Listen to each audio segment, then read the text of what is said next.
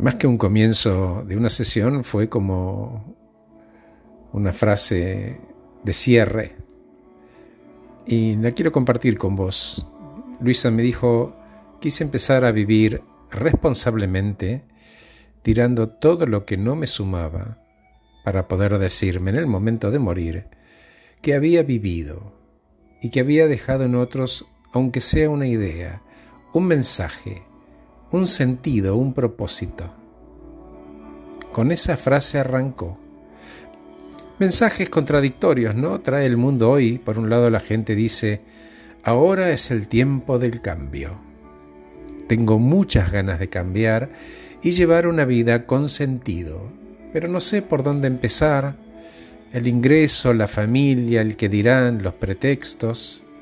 Entonces te pregunto, ¿qué sería te gustaría cambiar de verdad?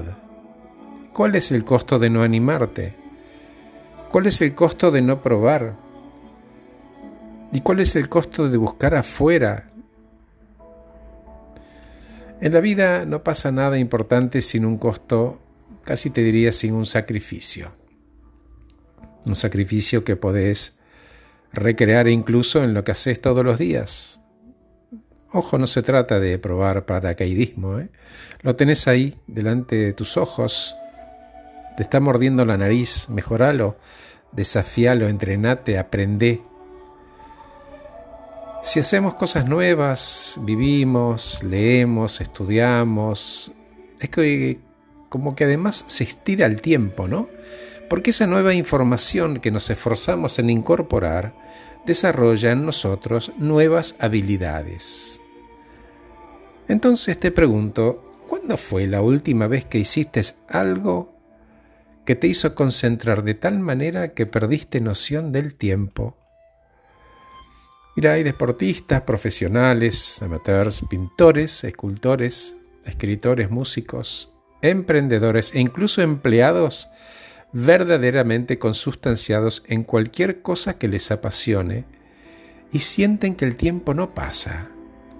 El escultor, por ejemplo, encuentra un mayor placer en la concentración del uso de la herramienta que en la contemplación de la obra. Son segundos, como si viviéramos una segunda infancia. Con los años, habiendo visto y vivido mucho, la capacidad de asombres se adormece. Es como que el viaje de vuelta siempre parece más corto que el de ida, ¿no? Una vez que conocemos el camino, encendemos el piloto automático y aparece la rutina que aburre. Eso ya lo viví. Entonces abrazar cosas nuevas todos los días, esforzándonos más allá de los límites de lo cómodo y fácil, nos recuerda que podemos ser felices si experimentamos en lo personal, no en el afuera, adentro.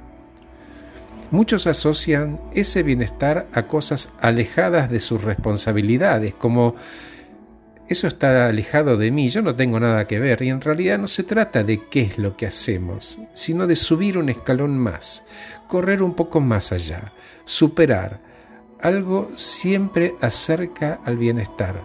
Superar algo siempre acerca al bienestar. Disfrutar de la vida consiste en tomarse en serio los retos personales. Hablo de curiosidad infinita, hambre de conocimiento, inteligencia espiritual y ejercicio físico. Ganas de dejar algo, de haber colaborado con algo o con alguien. Por eso me hizo tanto sentido esta frase con la que terminó Luisa, ¿no? Y que te voy a repetir. Quise empezar a vivir responsablemente tirando todo lo que no me sumaba para poder decirme en el momento de morir que había vivido y que había dejado en otros, aunque sea una idea, un mensaje, un propósito, un sentido. Gracias por escucharme, soy Horacio Velotti.